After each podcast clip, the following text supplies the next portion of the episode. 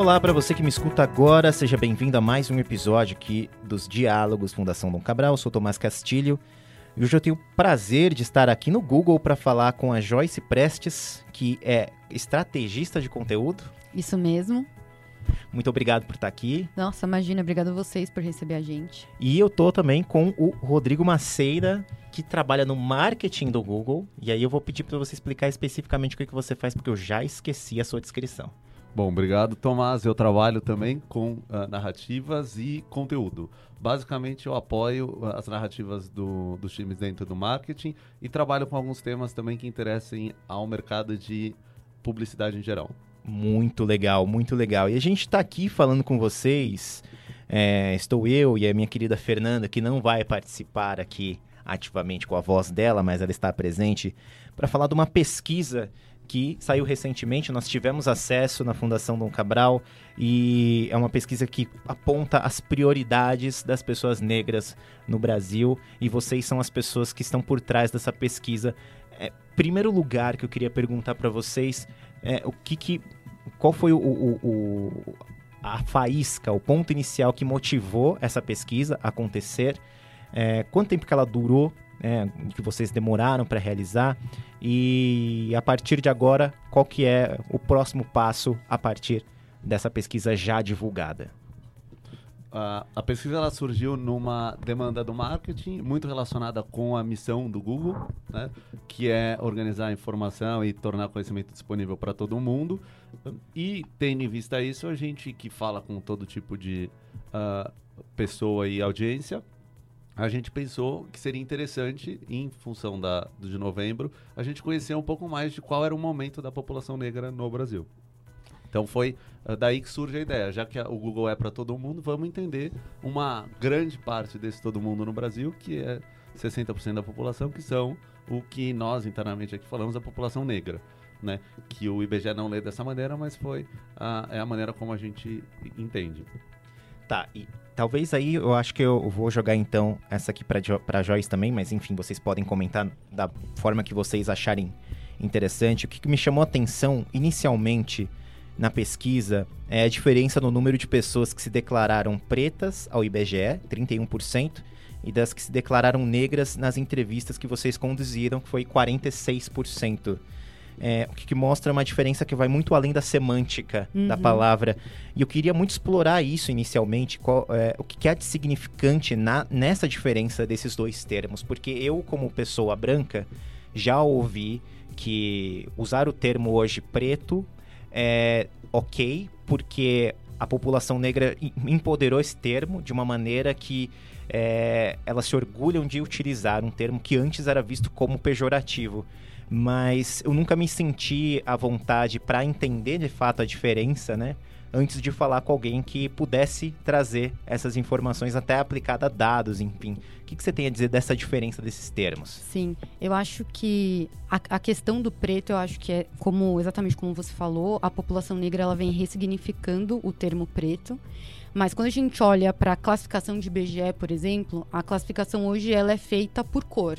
Então é preto, branco, e aí a gente foi pesquisar isso para entender de onde saíram essas classificações. E aí em um momento era cor, outro momento eles colocaram etnia, que foi quando entrou amarelo e indígena. Então é quase uma classificação que confunde mais as pessoas do que ajuda pegando bem no ponto que você falou sobre a diferença das pessoas que respondem pretas e depois se identificam como negras, o que a gente entende nessa mudança é que o ser negro, ele é muito mais do que a simples identificação da cor da sua pele. Porque aqui no Brasil a gente tem pessoas que são negras, mas que não necessariamente elas têm todas o mesmo tom de pele. Existem pessoas negras que têm tons de pele mais claro e tem pessoas negras que têm tons de pele mais retinto. Mas quando você entra com a característica do ser negro, todas essas pessoas se identificam porque elas fazem parte de um mesmo grupo e elas enfrentam, enquanto grupo, as mesmas dificuldades em variados searas de convivência, seja ela no ambiente de trabalho ou no ambiente social, mas elas têm essa identificação enquanto ser negro porque elas enfrentam as mesmas dificuldades. É, isso, isso cai muito naquele tema do colorismo, né? Isso é uma pauta muito específica que eu acredito que a maior parte das pessoas hoje que não vivem com essa que não tem acesso, não tem na verdade não tem essa a, a, não vivem as mazelas de ser uma pessoa negra no Brasil, de todos os preconceitos estruturais que existem, acabam não tendo até conhecimento dessa pauta, né? É, essa questão de que existem pessoas que hoje até se identificam como negras e que para muitos casos, para muitas pessoas, não, mas você não é negro, você é uma pessoa morena, você é uma Sim. pessoa, né? E porque aqui no Brasil a gente tem toda a questão de declaração, né? De autodeclaração. As pessoas se autodeclaram porque não existe uma regra que vai identificar quem é negro e quem não é negro. Mas nós que fazemos parte da população negra, a gente sabe exatamente quando as pessoas identificam a gente como negro. E como você bem pontuou a questão do colorismo, quando existe uma pessoa que é negra de pele retinta, que é o meu caso, por exemplo, eu nunca tive dúvida que eu era uma pessoa negra. Isso sempre foi uma coisa que sem, eu nunca tive dúvida sobre isso. Mas o entendimento do que é ser negro vai muito além do tom da sua pele. Sim. Então tem muitas pessoas que são que têm peles mais claras que socialmente são lidas como pessoas brancas, mas depende do lugar onde aquela pessoa tá, talvez possa depender do tipo de roupa que aquela pessoa usa, ela vai ser identificada ou como uma coisa ou como outra. Então, isso foi uma das pautas que a gente até para entrar nas questões das urgências da população negra, foi um dos temas que a gente queria entender se era se era uma questão importante para a população negra, né, discutir a questão do colorismo. E quando a gente olha as cinco principais urgências, a gente vê que o colorismo não é uma questão que hoje tá está urgente, né? entre as cinco Ele principais urgências. Na, no décimo lugar, o colorismo.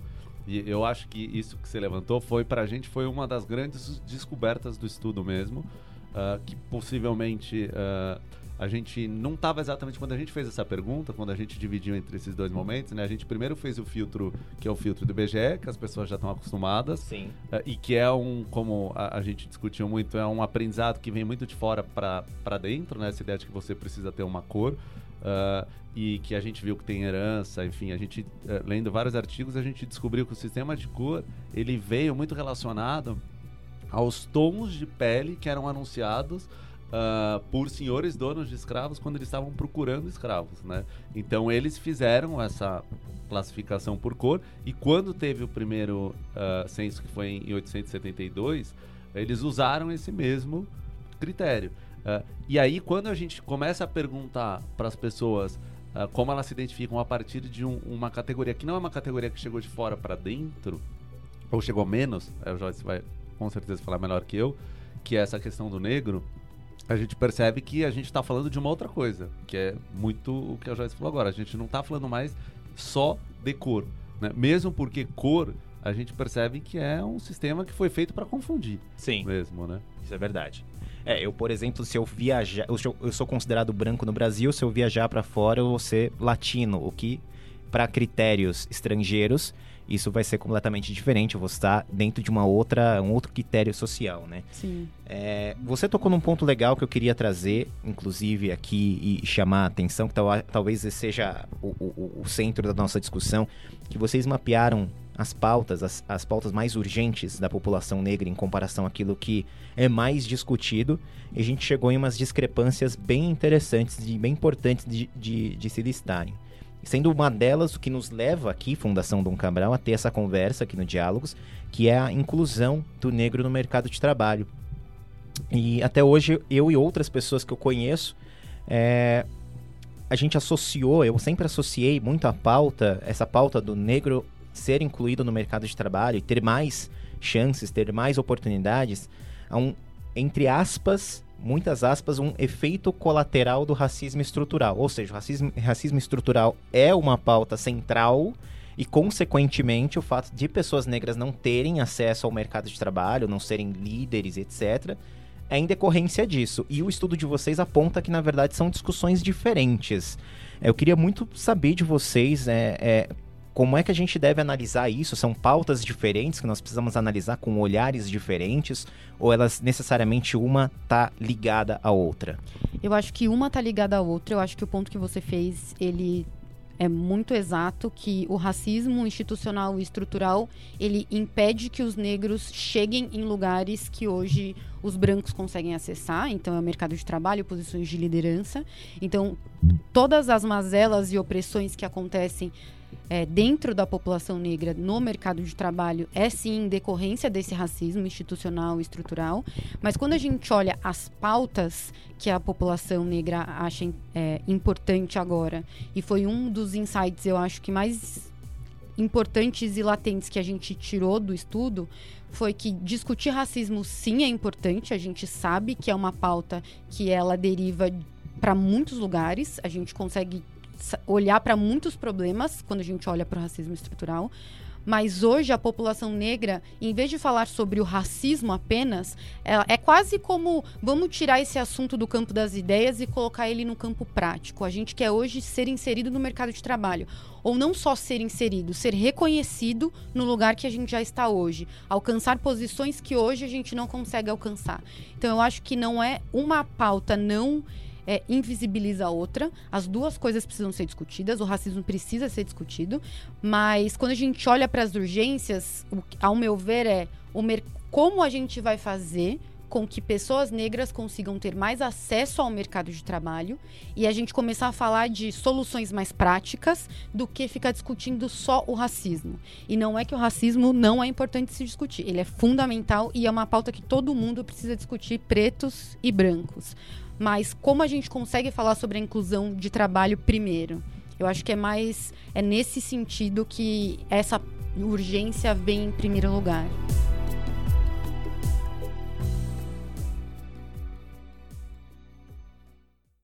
Como a Joyce acabou de responder, a pesquisa aponta que a população negra demanda caminhos práticos para inserção no mercado. Mas como as organizações podem começar a fazer isso? Foi o que eu perguntei para outros profissionais negros em posições de liderança no Brasil e que vocês ouvirão em alguns momentos deste episódio. A começar pelo Maurício de Souza Rodrigues, responsável pela área financeira da Bayer para a América Latina na divisão Crop Science. Eu perguntei a ele como as organizações podem sair da intenção da inclusão para a ação propriamente dita. Bom, primeiro, é, evidentemente, eu não, eu não acho que seja é, errado que você passe primeiro por um processo de conscientização. Então, muito do que algumas das empresas estão fazendo e começando a discussão, ele é, ele é importante. O que eu acredito, talvez, é que a conscientização ela não pode ser eterna. Você precisa começar a partir para ações mais práticas. Então, colocar metas efetivas, nomear pessoas, é, se e, e, é, procurar se, se desenvolver em aspectos que você não tem. Então, procurar uma consultoria. A gente está muito, às vezes, é, é, acostumado a se você vai para uma região nova, um, um, ramo novo de atividade e tudo mais, você procura se, se desenvolver primeiro naquele aspecto. Então você procura uma consultoria especializada e tudo mais que vai te di direcionar. Então eu orientaria muitas dessas empresas, principalmente aquelas que têm condições, de conseguir buscar assessoria, buscar uma orientação e transformar aquilo em medidas efetivas, colocar medidas, ainda que elas sejam inicialmente menores, mas que a gente consiga ver é, avanços efetivos e se desafiar. Assim como a gente se desafia do ponto de vista de negócio em vários aspectos, tentar se desafiar da mesma maneira com relação à questão da inclusão e da diversidade. Para Fábio Ferraz, diretor de operações de proximidade Brasil do Grupo Carrefour, o caminho é ainda mais pragmático e o ponto de partida é de cima. Eu acredito que o primeiro passo tem que vir de toda a alta liderança da companhia. Hoje, dentro do Grupo Carrefour, a gente faz muito bem isso. A gente já trabalha com metas, com cotas. Eu acredito que isso tem influenciado bastante na melhoria de, de trabalhar esse mundo diverso né? dentro do Brasil, dentro das corporações.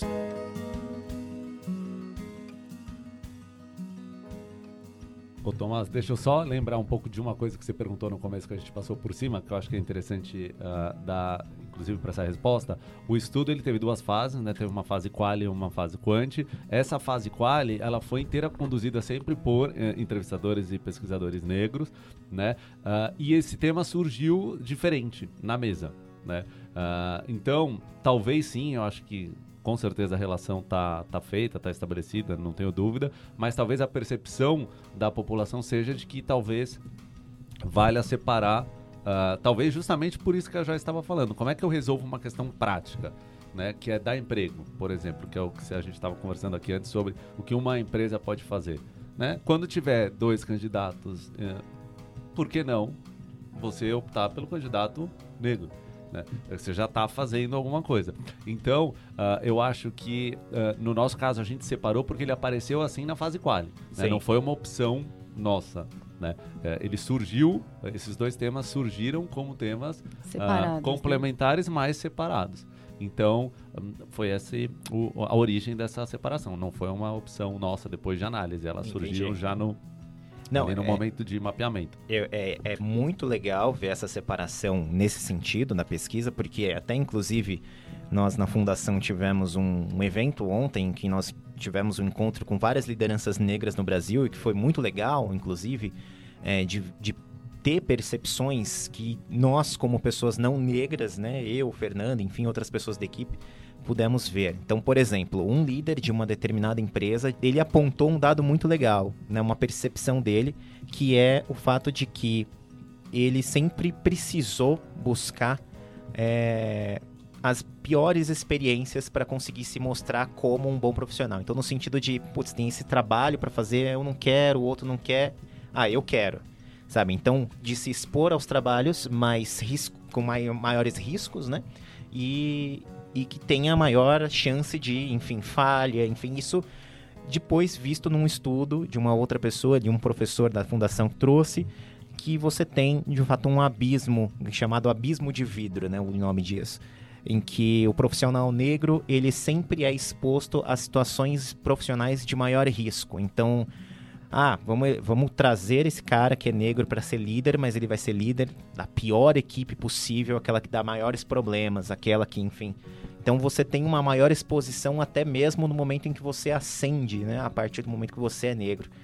É, tudo isso para fazer uma pergunta para vocês, que é o fato de que as organizações hoje elas têm muito essa intenção, a gente vê muita movimentação de, de empresas querendo serem mais inclusivas e enfim, mas a intenção muitas vezes não é a ação. Então, como é que vocês olham, a partir da pesquisa que vocês realizaram e das vozes que vocês ouviram, é, qual, qual, seria o primeiro passo, então, para as empresas finalmente, aí usar um jargão dos negócios, walk the talk? Ou seja, começar de fato a fazer aquilo que elas estão querendo no, na conversa mesmo, no discurso.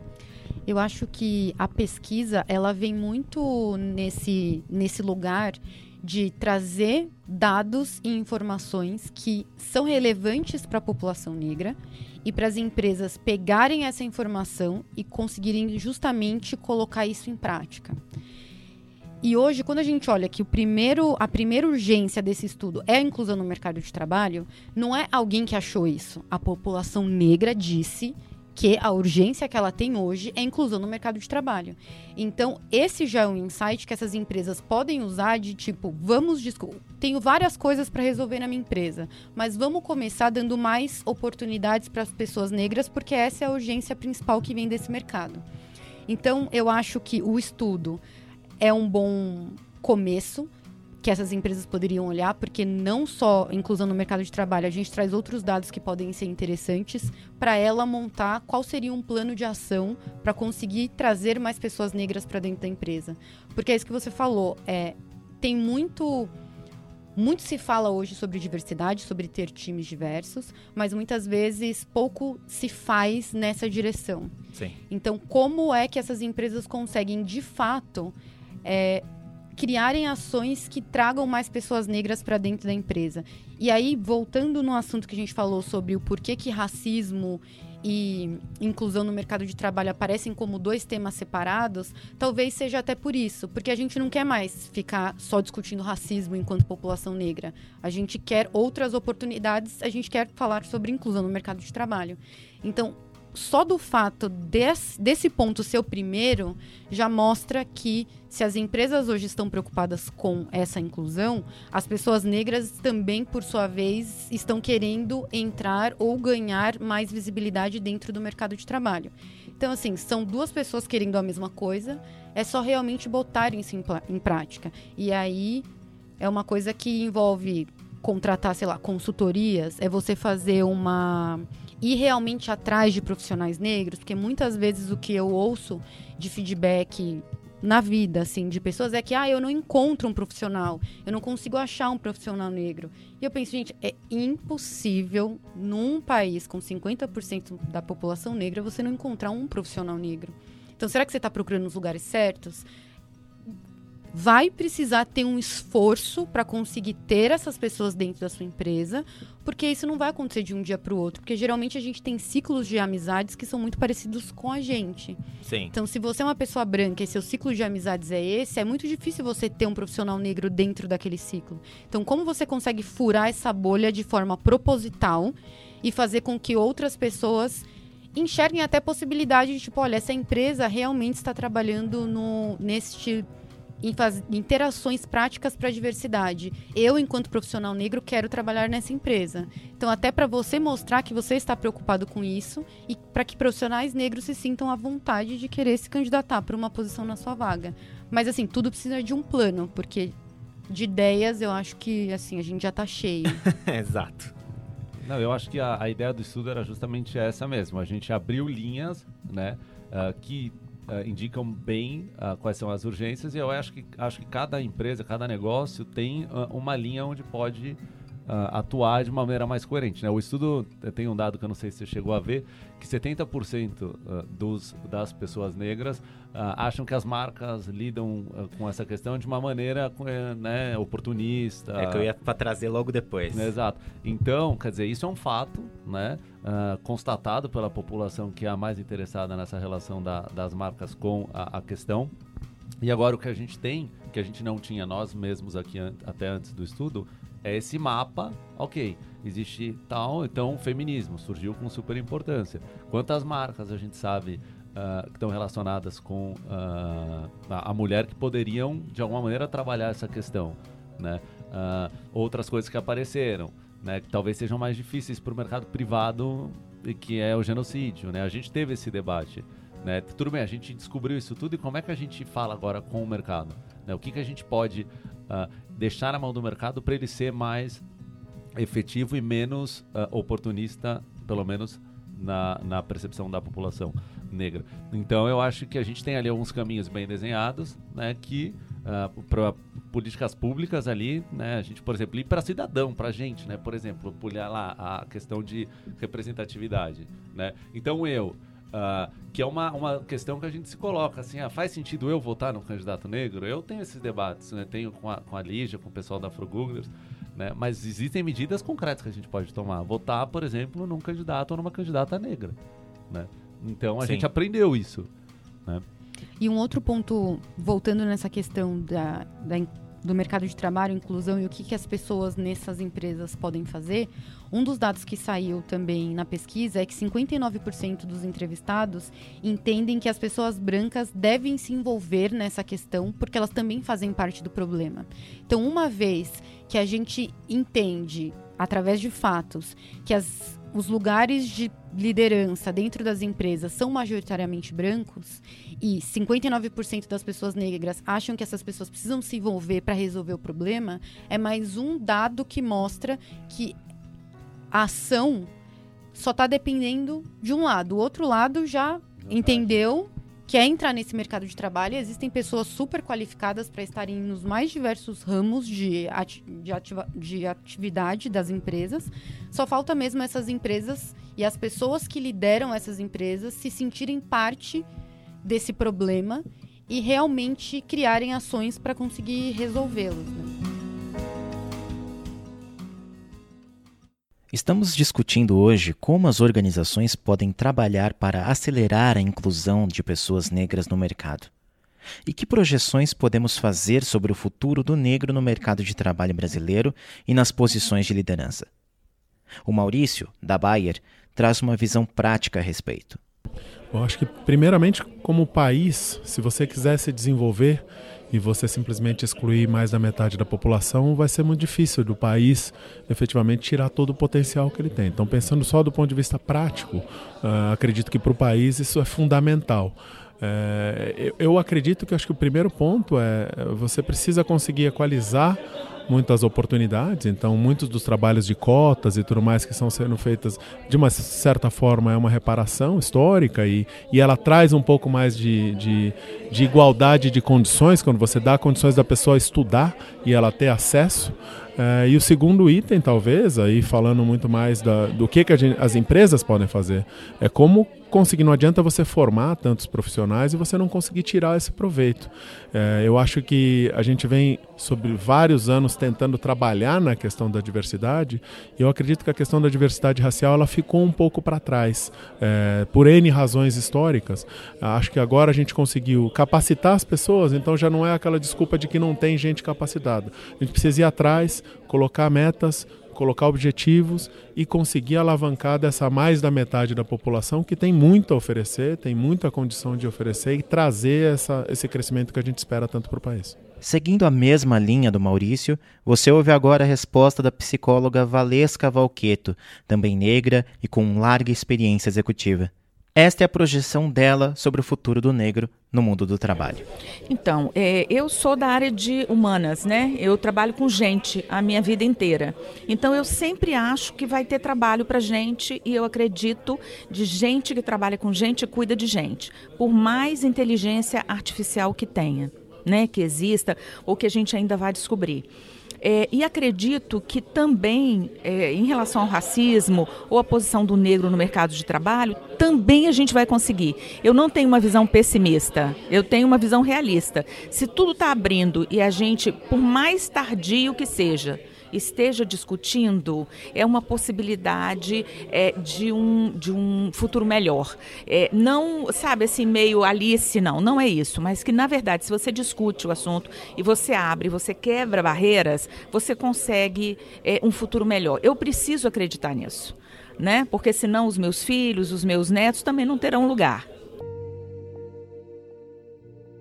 E o último ponto que eu queria trazer na nossa conversa, é, que foi e justamente isso que o Rodrigo falou, na, da, que a pesquisa também ela traz dados de como a população negra não se sente representada pelas marcas, né? E talvez, assim, pessoalmente eu vejo esse como um dos principais é, problemas, né, que, que, que, foram apontados, porque quando você vê que uma população inteira não é representada por marcas, você vê que o imaginário popular não é desenvolvido, você não tem referências, você não tem é, de fato, pessoas, um, um, grupo de pessoas que não está tendo, é, não está se vendo de fato nos meios midiáticos, enfim. É, o que, que, explica isso em um país com a maior população negra fora da África? É, queria saber a opinião de vocês né, sobre essa questão e se vocês têm alguma sugestão de um primeiro passo de como é que a gente pode começar a vencer isso é o racismo, né? Não tem, para mim, não tem outra outra resposta. É o racismo que impede que pessoas negras sejam vistas como pessoas é, bonitas, como pessoas capazes, como, como pessoas inteligentes. E essa questão de a gente identificar, identificar não, criou-se um mecanismo aonde o branco é a norma e aonde o branco tem o que é mais valioso e tudo que não é branco é, não tem as qualidades ou não está no mesmo patamar de qualidade, vamos colocar assim. Então eu acho que essa questão é muito forte e ela hoje é a questão que impede com que as pessoas negras ocupem espaços, né? E isso é muito prejudicial para a população como um todo, porque isso interfere diretamente na autoestima dessa população.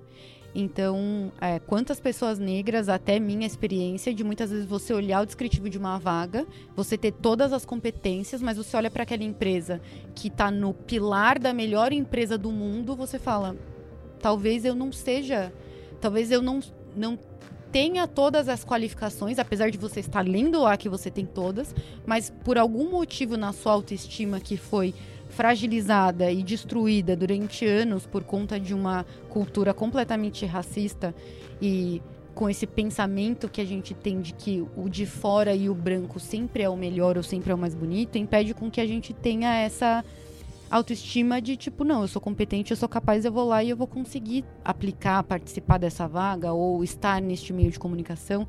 E eu acho que nesse sentido, os youtubers tiveram um papel fundamental, os youtubers negros, para discussão desse assunto e para falar sobre autoestima negra. Então eu acho que hoje no YouTube a gente tem muitos conteúdos que na minha época, quando eu era mais nova, eu não tinha acesso a esse tipo de conteúdo. De pessoas com cabelos variados, pessoas de cores variadas, todas as pessoas se identificando como negras e se colocando como pessoas competentes, inteligentes, bonitas, realmente ressignificando isso. Então, o que e uma coisa que eu acho fundamental para ter essa mudança dentro das empresas e dentro das marcas nessa questão de representatividade é ter pessoas negras dentro desses times. A gente só consegue ter um pensamento diverso se a gente tem um time diverso. Se a gente tem um time muito parecido, com pessoas que têm a mesma experiência, que vieram de lugares muito parecidos, a gente sempre vai ter as mesmas ideias, as mesmas soluções, as inovações vão ser sempre muito parecidas. E até mesmo quando você pega pessoas brancas, mas uma pessoa que mora numa região central e uma pessoa branca que mora na periferia, elas têm experiências de vida completamente diferentes. Então isso também entra no pool de diversidade, né? E quando a gente fala de diversidade é muito louco, porque às vezes a gente entende diversidade como tudo que não é branco. O branco também faz parte da diversidade. Ele tem um lugar, ele tem uma experiência, Sim. assim como a pessoa negra, assim como as mulheres, assim como os homens. Então, acho que o principal para conseguir minimamente começar a resolver esta questão é trazer pessoas negras para estarem dentro das empresas, nas mesas de decisões e criando coisas. Por isso que eu acho e que criando esses... a representação, Exatamente. né? Que eu acho que é isso que a, a Joyce falou que para a gente essa história de ser uma história da que a gente descobriu, né, lendo os artigos do IBGE, que é, é da heteroatribuição, ou seja, você é, ser, você se explicar para si mesmo a partir de uma explicação que vem de fora. Uh, na hora que isso, de alguma maneira, eu acho que a internet de fato contribui com isso, que é isso que a Joyce está falando. Você colocar as pessoas para elas se explicarem, né? para elas contarem quais são os dilemas e as dúvidas e as descobertas que elas fizeram. Então acho que esse, se tem um caminho que eu vejo, é esse: é você conseguir abrir um espaço para a, a pessoa não aprender mais o que ela é a partir de uma pessoa diferente dela. Né? Ela vai aprender a partir da pessoa diferente dela e a partir de pessoas parecidas que antes talvez não tinham uh, espaço e visibilidade e que agora começam a abrir uma conversa mais uh, sei lá, mais sortida, né? Entendi. Bom, gente, vou finalizar a conversa aqui, mas deixo esse espaço para vocês, se vocês quiserem indicar algum livro, filme, canal no YouTube, podcast, que falem sobre o tema, que vocês acreditem que seja interessante complementar a pesquisa, que inclusive vai estar disponível para você que está ouvindo, você vai conseguir clicar num link na descrição para ter acesso à pesquisa, obviamente. Tempo é de vocês, vocês podem colocar qualquer sugestão que vocês quiserem. Olha, eu acho que uma sugestão, duas na verdade, de livros que eu acho muito bom. Tem todos os livros da Djamila são ótimos, né, da Djamila Ribeiro, mas tem o Mini Manual Antirracista, que eu acho que é um bom começo, e tem um livro muito bom que chama Entre o Branco entre o branco, branqui, entre o encardido, branco e o branquíssimo, se eu não me engano é esse nome, depois eu passo direitinho para você. Mas este livro fala muito sobre essa questão de raça pela perspectiva do ser branco. A escritora é uma escritora mulher, ela é branca e ela conta é, toda tudo isso que a gente co colocou sobre o racismo, a construção do racismo, etc. Como isso está completamente ligado à questão do ser branco e isso esse é um livro muito interessante que eu indiquei para todas as pessoas que são aliadas, que são brancas, mas querem ser aliadas nessa causa, que eu acho que também é um bom começo para entender de onde surge essa questão de raça, o porquê que o meu tratamento numa loja é diferente de um amigo meu que é branco, ou porque eu vou numa loja e não quero abrir minha bolsa e uma amiga minha branca não tem preocupação nenhuma disso. Então seriam dois livros que eu indicaria que eu acho que é um bom começo para iniciar nessa discussão, vamos dizer assim. Sim. É, eu acrescentaria talvez alguns canais né, do YouTube que a já, já citou, não vou falar nenhum especificamente, mas eu acho que vale a pena olhar. E nesse percurso aí da gente fazendo estudo, eu fiz um curso com um autor jamaicano inglês uh, que estava ali no, no na, na, USP, uh, e ele tem um livro que chama Back to Black. Ele chama uh, Behind Andrews. E foi, eu comecei a ler esse livro, compartilhei com a Lígia, que é outra pessoa que ajudou a gente também na, na, no estudo, que é do Afro Googlers. E é um livro bem interessante. Eu ainda não terminei porque estava com ela. Eu comecei a ler agora da, faz uma semana e pouco. E eu acho que é um livro que tem, traz uma visão que acho que vale a pena ser, ser assim, uh, olhada. Muito legal, muito legal. Eu queria muito agradecer vocês dois, Joyce Prestes, Rodrigo Maceira, pela conversa, pela pesquisa, por todo esse conteúdo que a gente trouxe para os nossos ouvintes. Muito obrigado mesmo pela oportunidade de falar com vocês dois. Muito obrigado, foi a um prazer. agradece. Obrigado. E você que está ouvindo, continue ouvindo aqui os nossos programas, nos diálogos, a gente vai sempre trazendo, vem sempre trazendo ótimas conversas como essa daqui. Até a próxima semana.